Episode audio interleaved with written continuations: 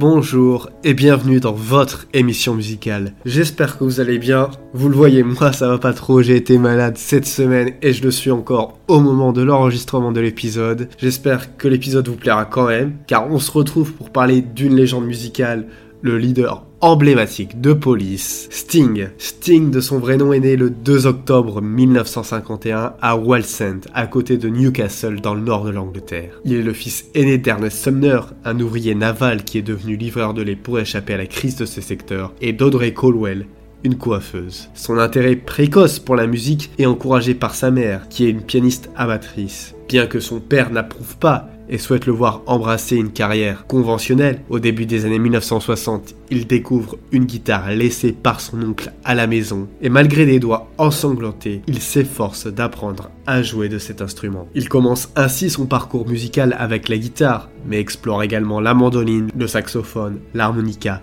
et la flûte de pan. Entre 1971 et 1974, Sting fréquente le Northern Counties College of Education avant de devenir enseignant pendant deux ans à la St. Paul Middle School de Cramlington. Durant cette période, il joue au sein de groupes de jazz, le soir et les week-ends, et c'est en 1972, après un concert avec l'un de ses groupes, The Phonics Jazzmen, où il porte un pull noir à rayures jaunes, que le tromboniste et leader du groupe, Gordon Solman lui attribue le surnom de Sting en raison de sa ressemblance avec une guêpe, Sting signifiant dard ou piqûre. Finalement, The Phoenix Jazzmen décident de cesser de jouer des reprises pour se consacrer à leur composition originale. Mais à la surprise générale, Sting ne maîtrise pas le solfège et est temporairement renvoyé. Il s'attelle à apprendre le solfège en un mois, mais étant déjà remplacé, il ne peut pas réintégrer le groupe. En 1977, il fonde le groupe The Police, aux côtés du batteur Stewart Copeland et du guitariste Henry Padovani. Ce dernier est ultérieurement remplacé par le guitariste Andy Summers. Le nouveau trio lance le single Roxanne au printemps 1978, initialement sans grand succès. Plus tard dans la même année, Sting, Copeland et Summers sillonnent les États-Unis à bord d'une camionnette, se produisant dans de modestes clubs tels que le CBGB's, un haut lieu du punk rock à New York.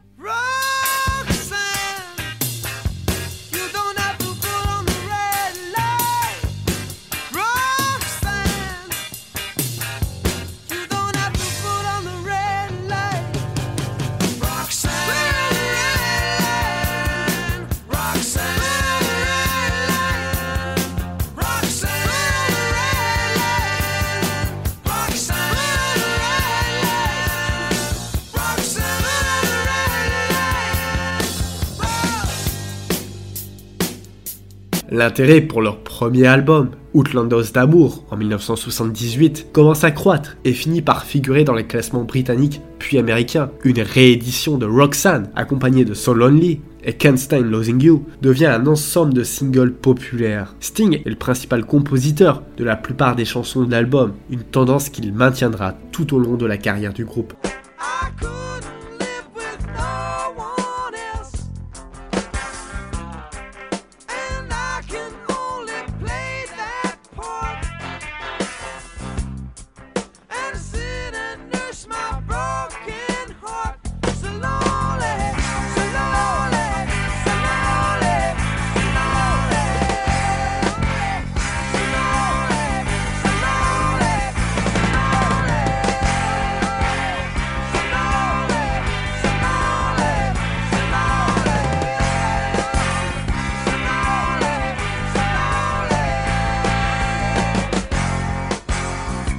Parallèlement, il fait ses débuts au cinéma dans le drame musical Quadrophonia en 1978. L'étape suivante dans l'ascension de The Police en tant que pilier incontournable du rock est marquée par la sortie de l'album Zenyatta Mondata en 1980. Ce joyau musical contient un titre mémorable, Don't Stand So Close To Me, consolidant ainsi la position du groupe au sommet de la scène rock.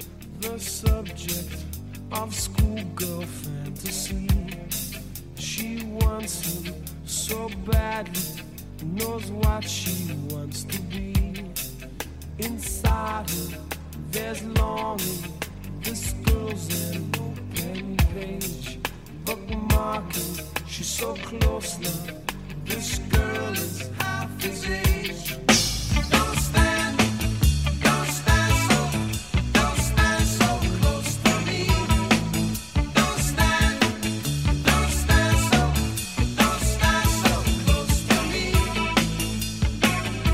Malgré une frénésie de tournée à cette période, The Police parvient à créer un autre album l'année suivante, avec un titre, Every Little Thing She Does Is Magic, qui atteint des sommets dans les classements, ajoutant une nouvelle couche de succès au répertoire du groupe.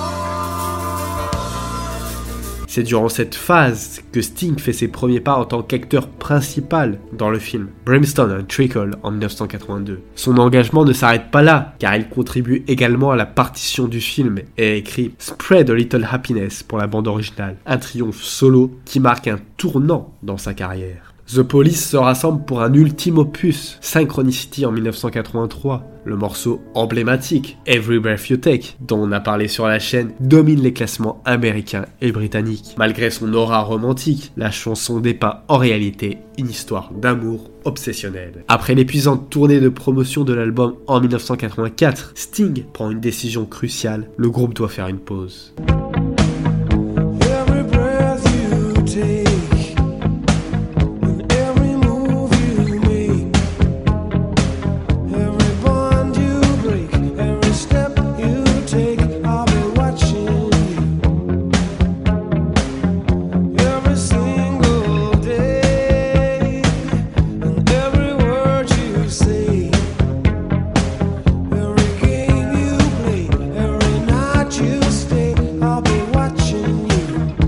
A amorcé son parcours en solo avec brio, remportant un succès retentissant grâce à son premier album post-police, The Dream of the Blue Turtles lancé en 1985. Pour cet opus, il a collaboré avec des virtuoses du jazz, parmi lesquels Branford Marsalis. Son deuxième album, Nothing Like the Sun, voit le jour en 1987 avec une orientation plus rock, tout en conservant des éléments jazz, notamment dans la collaboration avec le saxophoniste Branford Marsalis sur Englishman in New York.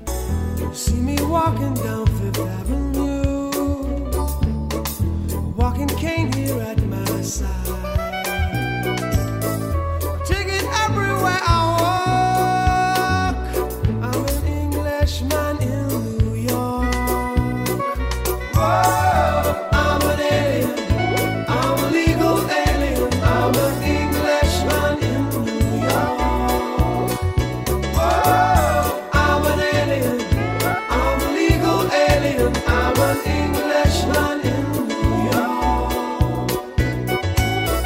Rend hommage à Jimi Hendrix en reprenant Little Wing avec Gil Evans. Engagé politiquement, Sting dénonce le régime de Pinochet à travers des titres tels que The Dance Alone. Le funk fait son retour avec We Will Be Together. Dans cet album, Sting s'entoure de talents tels qu'Eric Clapton, Hiram Bullock, Mark Knopfler et renoue avec la collaboration d'Andy Summers. La perte consécutive de ses parents a profondément marqué Sting, entraînant un blocage créatif chez l'un des auteurs-compositeurs les plus renommés du monde. Cherchant l'inspiration dans les replis de son enfance, Sting donne naissance en 1991 à The Soul Cages. Selon les perspectives, cet album est perçu soit comme une œuvre d'une densité impénétrable, soit comme le sommet de sa création, une décision réservée à l'auditeur. L'album connaît toujours un succès commercial, la chanson éponyme est honorée d'un Grammy, et les concerts mettent en scène un groupe de rock épuré, comprenant Dominic Myler à la guitare, Vinny Colaiuta à la batterie et David Sancius au clavier, tandis que Sting reprend sa place à la basse. Au cours de la tournée, une session très prisée de MTV Plugged est enregistrée à New York, suivie d'un intime concert acoustique au Walsent Heart Center. Une partie de ce dernier est immortalisée dans l'album Acoustic Live in Newcastle. En 1993, il sort son troisième album solo, Summoner Tales Took Places. Aussi vivifiant que The Soul Cages est mélodieux, cet album est une œuvre remarquable, saluée par l'unanimité des critiques. Il regorge de titres instantanément accrocheurs, tels que Fields of Gold et Shape of My Heart.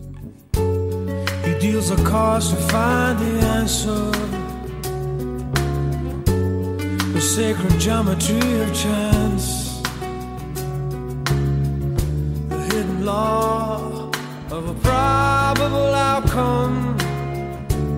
The numbers lead a dance. I know that the spades are the swords of a soldier. I know that the clubs are weapons of war. I know that diamonds mean money for this art, but that's not the shape of my heart. De plus, il offre un aperçu de ce qui marque les albums à venir, avec son mélange audacieux de genres et de styles musicaux. Au cours de la tournée mondiale inévitable qui s'ensuit, Sting trouve le temps d'enregistrer un numéro 1 aux États-Unis, aux côtés de Brian Adams et de Rod Stewart sur All for Love, tiré de la bande originale de The Three Musketeers, et ajoute, et ajoute 3 Grammys à sa riche collection de récompenses. En 1995, Sting se lance dans l'écriture et l'enregistrement de nouvelles chansons pour son prochain album, Mercury Falling, en mars 1993, démontrant une propension croissante à prendre des risques artistiques plutôt que de viser uniquement le succès commercial. Il semble privilégier l'écriture pour son propre plaisir et celui de son groupe. Abandonnant les conventions de la pop et du rock, il explore de nouveaux territoires musicaux, posant des sonorités country avec des titres tels que I'm So Happy, I Can't Stop Crying, des influences bossa Nova avec la belle dame sans regret. Ta vie, ma soeur, mon cœur. Je pense tous ces erreurs, jamais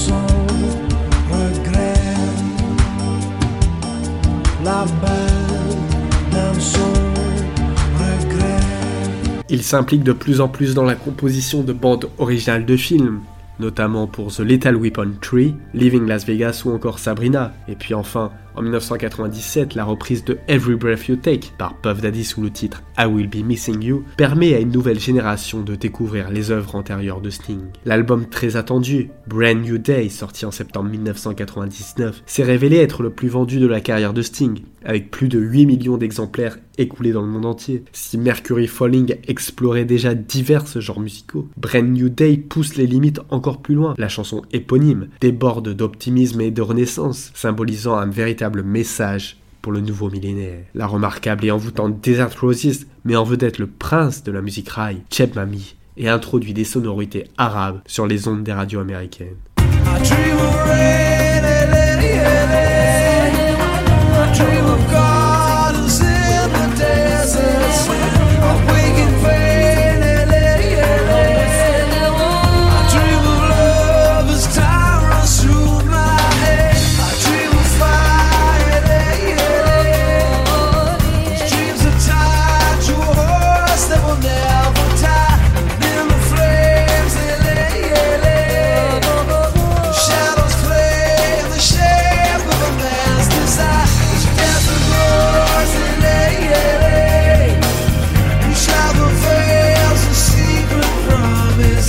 L'album suivant, Sacred Love, sorti en septembre 2003, s'accompagne d'un DVD somptueux enregistré à Los Angeles. La tournée qui a suivi, lancée en janvier 2004, est une production grandiose, intégrant des écrans arrière et des vidéos dans le spectacle. Après une série de concerts dans de petits théâtres aux États-Unis, la tournée a traversé l'Europe avant un retour aux États-Unis pour une série de concerts estivaux dans des amphithéâtres avec Annie Lennox en première partie. Une nouvelle étape en Europe a été suivie de dates en Australie, incluant deux spectacles. En 2004, Sting a été honoré en tant que personnalité de l'année par Music Cares et a été nommé commandeur de l'Empire britannique par la reine Elizabeth II et a été célébré lors d'un événement émouvant à Newcastle par le Variety Club of Great Britain. Toujours aussi imprévisible, Sting a exploré en octobre 2006 son intérêt de longue date pour l'œuvre du célèbre compositeur élisabétain John Donland avec la sortie de Songs from the Labyrinth. Cet album a fait appel au talent du virtuose luthiste bosniaque Edin Karamazov. Sting a expliqué Je ne suis pas un chanteur formé dans ce répertoire, mais j'espère pouvoir apporter une fraîcheur à ces chansons qu'un chanteur plus expérimenté peut-être n'aurait pas. Pour moi, ce sont des chansons pop écrites vers 1600 et je m'y identifie de cette manière. De belles mélodies, des paroles fantastiques et de superbes accompagnements. L'album a rencontré un succès critique et commercial, ce hissant en tête des classements classiques dans le monde entier et surpassant tous les albums précédents de Donland dès la première semaine de sa sortie. Can she excuse my wrongs with virtue's cloak? Shall I call her good when she proves unkind? Are those clear fires which vanish into smoke? Must I praise the leaves where no fruit I find? Un petit nombre de concerts au milieu de l'année 2009 ont camouflé le fait que Sting était en train d'enregistrer un nouvel album solo. Et comme toujours, cela ne s'est pas déroulé comme prévu. En choisissant l'hiver comme thème central, Sting a plutôt enregistré une collection d'hymnes anciens, de chants de Noël et de chansons folkloriques, tout en réenregistrant quelques-unes de ses propres chansons, avec un groupe de musiciens exceptionnellement talentueux, parmi lesquels figuraient Dominic Myler et Catherine Tickle. L'album If on a Winter's Night a été publié à l'automne 2009, et les chansons de l'album ont été dévoilées pour la première fois dans le cadre majestueux de la cathédrale de Durham, dans le nord-est de l'Angleterre, la région natale de Sting. His wings as drifted snow, his eyes as flame. Ah, here said he, thou most highly favored lady,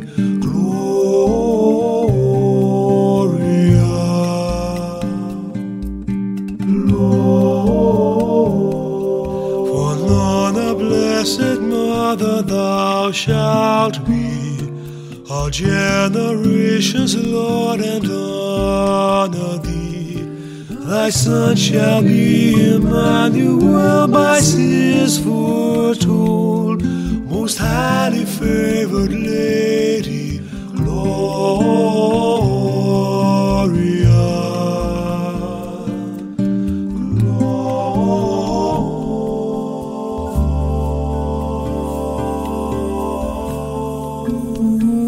deux représentations ont également été capturées en vidéo pour un long métrage DVD. D'autres concerts à New York, Paris et Baden-Baden ont suivi avant la période de Noël 2009.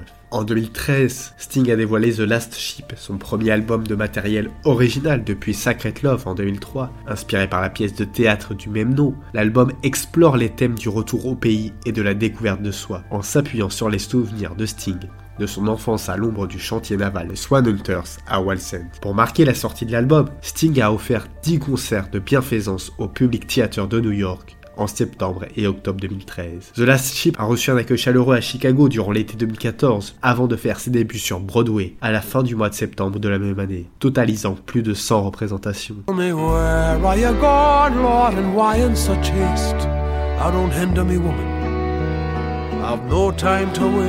They're launching a boat on the morrow at noon, and I have to be there before daybreak. Oh, I cannot be missing.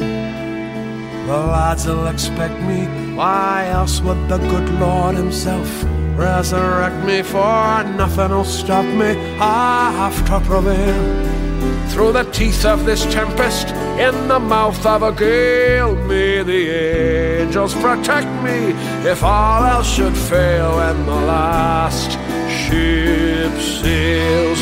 Or the roar of the chains and the cracking of timbers, the noise at the end of the world in your ears as a mountain of steel makes its way to the sea and the last ship see Entre ses engagements liés à The Last Ship, Sting et Paul Simon ont uni leurs forces pour une tournée dans les arènes d'Amérique du Nord en février et mars 2014, offrant des performances en solo et en duo. Cette collaboration a été très bien accueillie et a conduit à d'autres dates en Australie, en Nouvelle-Zélande et en Europe en 2015. Après la tournée avec Paul Simon, Sting a animé trois concerts à guichet fermé à Tyneside en soutien au 10e anniversaire du sage Gateshead, puis s'est lancé dans une série de concerts en plein air et de festivals en Europe pendant l'été 2015.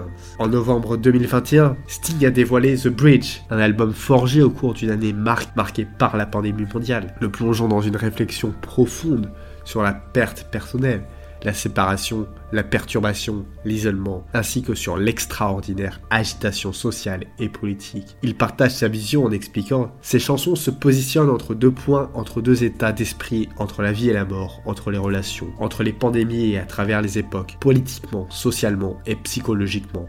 Nous sommes tous coincés au milieu de quelque chose. Nous avons besoin d'un pont. There's a bridge out there, out there in the mist.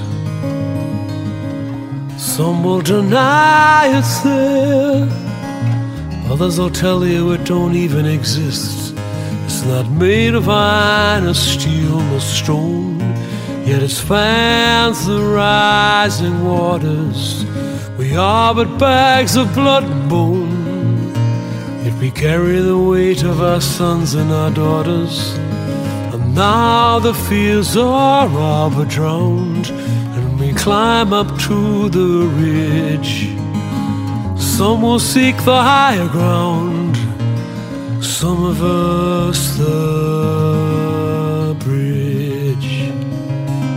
La pandémie a malheureusement retardé la tournée Sting My Songs, un spectacle dynamique et entraînant qui revisite les chansons les plus appréciées de Sting, couvrant la carrière prolifique du lauréat de 16 Grammy Awards. La tournée My Songs a débuté avec succès par une résidence acclamée au Colosseum du Caesar Palace à Las Vegas en octobre 2021. Et elle a continué à travers le monde en 2022 et en 2023. Voilà, c'était tout pour cet épisode sur Sting. J'espère qu'il vous a plu. Comme d'habitude, n'hésitez pas à le partager, c'est le meilleur moyen d'aider la chaîne. Moi je vous dis à vendredi, en meilleure santé, pour un nouvel épisode.